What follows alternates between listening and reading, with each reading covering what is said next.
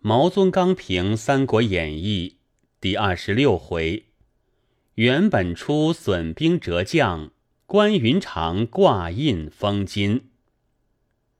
今人见关公为汉寿亭侯，遂以汉为国号，而直称之曰寿亭侯。及伯雅家一时有此。此起于俗本演义之物也。俗本云：曹瞒著寿亭侯印，移公而不受，加以汉字而后受，是其东野人之语，读者不察，遂为所误。夫汉寿地名也，亭侯爵名也。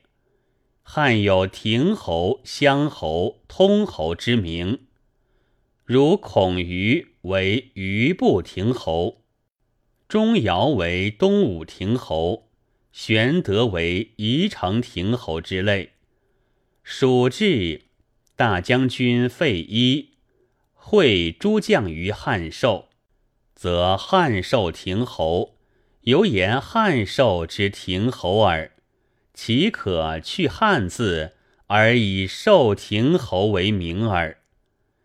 鸡龙山关庙内题主曰：“汉前将军汉寿亭侯之神，本自了然。”余则谓：“当于外额亦加一汉字，曰汉汉寿亭侯之词，则人人动晓矣。”俗本之物，今以古本校正。曹操弃粮与马以耳敌，捐金与印以耳视，同一耳也。欲杀之则耳之，欲用之则一耳之。然文丑为操所耳，关公必不为操所耳。操亦无可如何耳。颜良之死出其不意，文丑之死则非出其不意也。使丑亦如公都之以玄德消息告云长，则必不至于死。故公之赐颜良，或谓颜良息；公之诛文丑。更不得为文丑兮。关公之斩元将者在，袁绍之欲杀玄德者亦在。玄德此时岂不死也？坚不容发，而关公陷于不知，只待见孙乾欲攻都，而使之我之所以报曹操者，机至于杀玄德。则安得不流涕北顾，愤然而绝去哉？即使曹操追攻而杀之，公所不顾也；及袁绍仇攻而杀之，亦公所不顾也。前之爱易死，所以全其嫂；今之轻易死，所以报其兄。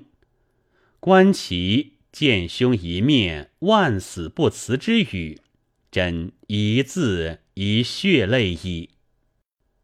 曹操一生奸伪，如鬼如玉，忽然遇着堂堂正正、凛凛冽冽、皎若青天、明若白日之一人，亦自有珠玉在前，绝无行贿之愧，遂不觉爱之敬之。不忍杀之，此非曹操之人有以容纳关公，乃关公之意有以折服曹操耳。虽然，无其关公，亦其曹操。以豪杰折服豪杰不齐，以豪杰折服奸雄则齐；以豪杰敬爱豪杰不齐。以奸雄敬爱豪杰，则奇；夫豪杰而至折服奸雄，则是豪杰中有数之豪杰。奸雄而能敬爱豪杰，则是奸雄中有数之奸雄也。人情未有不爱财与色者也。不爱财与色，未有不重爵与禄者也。不重爵与禄，未有不重人之推心置腹、折节敬礼者也。曹操所以驾驭人才。笼络英雄者，是此数者一耳。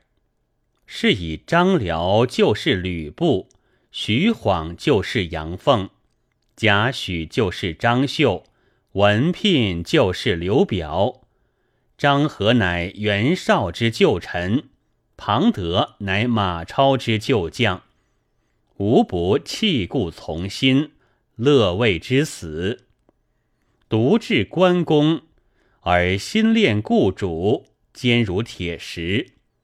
金银美女之赐，不足以移之；偏将军汉寿亭侯之风，不足以动之；分庭抗礼、杯酒交欢之艺术，不足以夺之。夫而后奸雄之术穷矣，奸雄之术既穷。使害天壤间不受驾驭、不受笼络者，乃有如此之一人。即欲不虚皆景仰，安可得乎？来的明白，去的明白，推思至也。纵无二嫂之羁绊而孑然一身，亦必不待曹操而遁去也。明知袁绍为曹操之仇，而致书曹操，明明说出，更不隐晦。不知兄在，则斩其将；既知兄在，则归其处。心事无不可对人言者。有人如此，安得不与日月争光？